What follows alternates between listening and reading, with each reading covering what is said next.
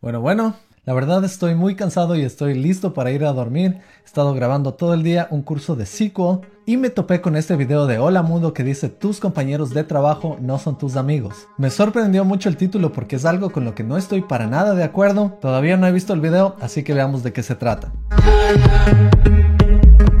Hola, soy ingeniero de Seattle en X Programador Software cuando yo recién estaba empezando mi canal, compartí algunos mensajes con Nicolás y él se portó realmente muy bien. He visto bastantes de sus videos y me parece un programador excelente y con mucha experiencia. Como ya sabemos, en el mundo de YouTube tienes que decir algo importante, de otra manera tal vez no vale la pena poner un video ahí afuera. Así que veamos qué sale de este video. Empecemos laboral, lo primero que haces es conocer gente nueva con nuevas costumbres y también nuevas formas de trabajar. Con algunos de ellos vas a poder congeniar muy bien y con otros puede ser que tengas relaciones tóxicas. Si esto es verdad. Yo he tenido muchas experiencias en las que he ido a diferentes trabajos y hay personas que piensan totalmente distinto a ti, no se conectan para nada, pero tú tienes que ser lo más profesional, tienes que tener un montón de soft skills, tienes que saber conversar con las personas y recordar que las personas al final están trabajando por el mismo objetivo. Pero podría ser que en alguna oportunidad tus compañeros de trabajo te defrauden o que sencillamente ellos no tengan mucho interés en mantener una buena relación contigo, además de la laboral, por supuesto. Como un comentario aparte, me gustó mucho esa intro de Hola Mundo. Siento que hay partes donde no es totalmente fluida, pero ese es un tema un poco más de UI y diseño. Hola Mundo y bienvenidos a este video. Yo soy una persona muy obstinada que le cuesta aprender algo nuevo. Tengo que repetirlo una y otra vez para poder finalmente interiorizarlo. Yo creo que soy un poco diferente en ese sentido. Yo aprendo bastante rápido y puedo hacer cosas inmediatamente, pero en los días ya me olvidé todo. Todos nosotros pasamos o vamos a pasar más tiempo en el trabajo que con nuestros amigos o familiares. Por lo que no es raro pensar que nosotros queremos disfrutar nuestro ambiente laboral. Creo que Nicolás tiene razón con la mayoría de eso, pero la verdad, en tiempos de COVID yo creo que he pasado mucho más tiempo con mi esposa que con mis compañeros de trabajo. Y no sé cómo va a ser la situación en el futuro. Pero creo que con mi familia directa o con mi esposa paso mucho más tiempo que en el trabajo. Que tú amas y las reglas del trabajo son cosas completamente distintas. Sobre todo en empresas pequeñas, donde se intenta, y de verdad se intenta, mantener una cultura laboral abierta. Cuando los reclutadores, gerentes, recursos humanos y todas las personas involucradas en el proceso de selección de una persona te ofrecen un trabajo, todos y absolutamente todos van a querer que tú creas que las personas que se encuentran dentro de tu trabajo van a terminar siendo tus mejores amigos. Pero es muy importante que no te debes dejar engañar. Honestamente creo que este punto de vista es un poco cínico. Y cínico significa que hay como malas intenciones detrás de esto. Pero yo en los ambientes laborales donde he estado, la verdad es que siento que todos honestamente han tratado de ser tus amigos. Al menos aquí en Seattle he sentido que mis jefes al igual que mis compañeros, todos han tratado de ser tus amigos y realmente yo me he sentido muy bienvenido, como que ellos tratan de hacerme salir adelante. Tampoco he sentido mucho que recursos humanos trate de que nosotros seamos amigos. En realidad yo salí hasta jugar fútbol con el grupo de recursos humanos y nos llevábamos muy bien. A mí me gusta pensar que cuando estás en un trabajo, todos estamos trabajando con el mismo objetivo. Ya seas un CEO o seas la persona que está limpiando el edificio, todos estamos trabajando juntos para poder sacar adelante a esa empresa, porque al final todos ganan de eso. Cada persona que pone su parte en una empresa hace que una empresa crezca, genere más dinero y ese dinero al final se divide entre los empleados. Es más, en la última empresa donde trabajé, la persona que fue contratada para traer la comida, hacer catering, a ella le dieron la oportunidad para que crezca y ahora es una vendedora en la empresa. También tengo una compañera que era PM, que era manager, y a ella le dieron la oportunidad para que se convierta en una diseñadora. Yo también salí a correr con mi CEO y hasta ahora intercambio mensajes con el director de desarrollo. Creo que creamos una muy buena amistad. Las grandes empresas te van a decir que ellos tienen una cultura laboral abierta, donde tú te vas a poder comunicar con absoluta y total honestidad, que vas a poder presentar tus ideas y que por sobre todo ellos valoran muchísimo el trabajo en equipo. Y yo honestamente entiendo eso. Existen algunas empresas, sobre todo las pequeñas, donde intentan de todo corazón implementar una cultura donde todos nos sintamos a gusto y se sienta casi que familiar. Pero este ambiente familiar es completamente artificial y la verdad es que el mundo laboral y profesional está muy lejos de serlo. Lo primero que tú debes pensar es por qué una persona se encuentra trabajando dentro de una empresa. Y quitemos la parte de crecer como profesional, eso lo vamos a ver después. Ya que si bien crecer como profesional y hacer lo que amas son cosas sumamente importantes, pero no es la razón más importante por qué las personas y por qué tú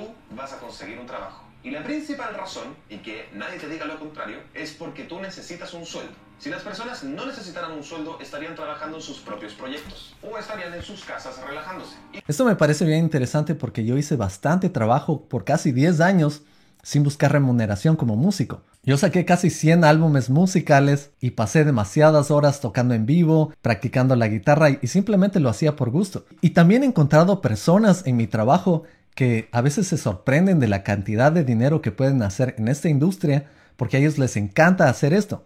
Mi compañero con quien me sentaba al lado mío me decía todo el tiempo, me siento tan afortunado de tener un trabajo en donde estoy haciendo lo que me gusta y además me pagan. Y yo también realmente me siento de esa manera. Claro que todos buscamos un sueldo, pero al final la pregunta es dónde vas a buscar ese sueldo. Va a ser bien raro que hagas un trabajo que no te gusta simplemente por el sueldo. Así que yo creo que realmente debe gustarte lo que haces para que lo hagas. La siguiente razón por la que una persona trabaja es porque quieren crecer como profesional. Y las personas que se encuentran trabajando con este objetivo en mente pueden llegar a ser sumamente competitivas y están dispuestas a sacrificar absolutamente todo con tal de tener ese éxito profesional incluso llegando a sonar ridículas. Y créeme, lo que tú más quieres en este caso es no estar en el camino de esa persona. Me pareció gracioso la forma en que dice esto Nicolás. Me imagino que él se topó con alguna persona que estaba tratando de hacer eso en su trabajo. Yo me he topado con personas con quienes ha sido bien difícil trabajar y he visto que ciertas personas buscan simplemente su éxito personal. Yo también como todo profesional busco mi éxito personal, pero al mismo tiempo creo que he aprendido de esas personas y quisiera nunca ser como una de esas personas. Y tal vez Nicolás se refiere a esas personas que están todo el tiempo delante de ti y no te permiten crecer y te están tratando de pisotear. Yo tuve una persona así más o menos en el trabajo anterior y durante bastante tiempo no fui muy feliz, pero la forma en que yo solucioné ese problema fue tratando de ser cordial con esta persona y al mismo tiempo debatiendo de la manera más diplomática. Estoy seguro que van a haber muchísimos de estos American Psychos, pero estas personas tratan de llegar a la cima pisoteando a otras personas y es una situación complicada. Tienes que saber manejar bastante tus emociones y saber comunicarte con otras personas bien para no ser pisoteado y también para que tú puedas salir adelante. Cuando tuve esos problemas con mi compañero de trabajo, lo que hice fue comunicarme con mi mentor y pedir consejos y mi mentor me dio muchas sugerencias, pero nunca compartí el nombre de esta otra persona. A veces tienes que ser estratégico y decidir cuándo vas a pelear por algo. Hay momentos en que simplemente no vale la pena porque tal vez tu trabajo puede ponerse en juego, tal vez tus emociones pueden ponerse en juego y a veces lo que yo creo que es mejor hacer es caminar hacia atrás, pensar un poco, leer más o menos personas que están pasando por la misma situación, cómo han manejado esa situación y tratar de mantener un ambiente relajado en el trabajo. Porque no quieres que el trabajo se convierta en un infierno, quieres que sea exactamente exactamente como ese ambiente artificial del que habla Nicolás. Porque al final todos somos diferentes, todos vamos a tener diferentes visiones y yo creo que hay algo positivo en crear ese ambiente ficticio del que habla Nicolás, pero no lo veo de una manera cínica. Lo veo más bien de una manera como que eso realmente te ayuda y ayuda a las personas a trabajar juntos. Tal vez pueda hacer un poco una analogía a esto con la Constitución de los Estados Unidos. En la Constitución dice que se van a respetar todas las religiones. Lo mismo va a pasar en el trabajo. Las personas van a tener diferentes formas de ver el mundo, van a tener diferentes objetivos y la Constitución, que es simplemente un papel o se puede llamar una idea artificial, ayuda a que el sistema trabaje bien, ayuda a que las personas puedan colaborar. Sin sistemas artificiales como estos, la humanidad no podría trabajar junta. Yo no podría ir al trabajo y toparme con una persona de una religión diferente a la mía o de un pensamiento político diferente al mío. Así que de nuevo creo que esto no es algo malo, simplemente no hay que verlo cínicamente. Podría ser que te despidan con tal de él obtener tu puesto. O en el caso que se abra una vacante de un nuevo puesto de trabajo dentro de la misma empresa y a ambas personas les interese ese nuevo puesto, ustedes van a empezar a competir. Y otra cosa que también tienes que considerar es que no importa la cantidad de tiempo que ustedes compartieron incluso después del trabajo, como en las fiestas o en los happy hours cuando sales a tomarte un trago con todos tus colegas. Eventualmente las personas, o tú, van a cambiar de trabajo. Y en el mundo del desarrollo de software, las personas cambian de trabajo en promedio cada 18 meses. Y será sumamente raro que ustedes se sigan relacionando después de que se haya cambiado de trabajo. Realmente esto que dice Nicolás es interesante porque esa es exactamente la razón por la que me llamó la atención este video. Yo todavía salgo con mis amigos con los que trabajaba en Google. Yo todavía salgo con mis amigos con los que trabajaba en Fresh. Y es verdad, no salgo con todos y no me convertí en el mejor amigo de todas las personas ahí, pero tuve una buena relación de trabajo. Y honestamente en la vida creo que he encontrado a mis mejores amigos en ambientes laborales porque ahí realmente llegas a conocer a las personas. Yo no creo que llegas a conocer a las personas en fiestas. A las personas las conoces en un ambiente laboral muchas veces y después terminas con ellos yendo a fiestas y relacionándote un poco más. Así que en ese sentido, tus compañeros de trabajo sí son tus amigos. Y la vida humana realmente es tan corta que realmente esos momentos que pasas con las personas y te ríes y sonríes, para mí esos son momentos especiales. Son momentos en que creas amistad, creas una conexión. Y tal vez esto va un poco por mi definición de lo que es amistad, porque yo siento que no he perdido la amistad con muchísimos amigos con los que crecí. Todavía los sigo viendo y también siento que la vida debe ser un poco más así, que no tienes que ir al trabajo simplemente para generar el cheque y tratar de vivir la vida así. Tienes que ir y crear conexiones, conocer a las personas, realmente relacionarte bien. Ir a un trabajo y realmente conectarte con las personas alrededor tuyo puede ser una experiencia muy gratificante. Y yo estoy seguro que si es que me topo con cualquier persona con los que trabajé en mi último trabajo, tal vez en un unos 15, 20 años. Estoy seguro que vamos a sonreír y vamos a contar las historias de cómo fue el trabajo en esos tiempos. Y tal vez puedes decir, esos no son tus amigos porque no los ves frecuentemente, pero yo creé buenas amistades, creé una buena relación. Y para mí eso es tal vez un poco más la amistad es crear momentos de conexión, no simplemente crear un grupo de amigos a quienes vas a ver repetidamente por mucho tiempo, que sí tengo un grupo de amigos que son así, pero siento que puedes conectarte con muchas personas de diferentes maneras. Ojalá le encuentre sentido a lo que estoy tratando de decir, pero yo prefiero ver el mundo de esa manera. Puesto que esto no quita en lo absoluto que no se puedan formar relaciones de amistad duraderas y que estas además sean amistades sinceras. Pero esto no ocurre todo el tiempo y me atrevería decir que es excepcionalmente raro. Muchas veces siempre se va a recordar a estas personas con cariño y podrían incluso conversar de vez en cuando. Pero es sumamente raro que estas personas se queden en tu vida de una manera significativa. Pero como te decía, esto no significa que no se puedan formar amistades que sean sinceras y que además duren años. Pero este tipo de amistades yo creo que es mejor verlas como la excepción antes que la regla. En el trabajo tú te puedes topar con distintos tipos de personas, como por ejemplo los que te apuñalan por la espalda y los que se encargan de contar absolutamente todos los secretos que tú tengas, de contárselos a todos en la oficina. Los que te apuñalan por la espalda son aquellos que pretenden ser tus amigos. Lo que me parece gracioso a mí es que creo que uno de mis mejores amigos es al que le gusta contar bastante mis historias. Y no lo veo como una puñalada en la espalda, más bien me parece gracioso a veces. Claro que en ese sentido no tengo mucho que ocultar, y si es que alguna vez escapa algo que no quiero que sea muy público, bueno, ya se escapa, ¿qué vas a hacer? Estas personas también te van a preguntar muchos detalles personales, como por ejemplo tu familia, tus amigos, y también sobre tu vida personal. Esta persona incluso puede llegar a contarte algunos detalles de su vida personal. Pero esto lo hará con el objetivo de ganarse tu confianza para que tú le cuentes este tipo de detalles. Y esto, por supuesto, con el objetivo de poder utilizar todo lo que tú le digas en tu contra, porque él irá directamente a la gerencia a contarle todo lo que tú le acabas de decir. Es...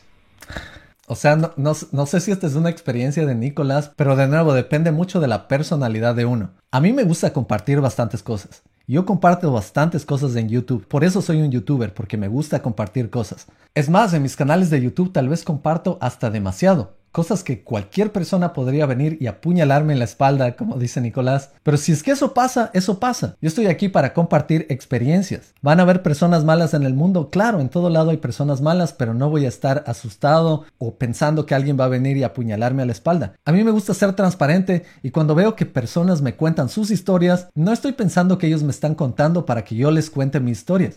Yo con gusto les cuento mis historias, así no me cuenten sus historias.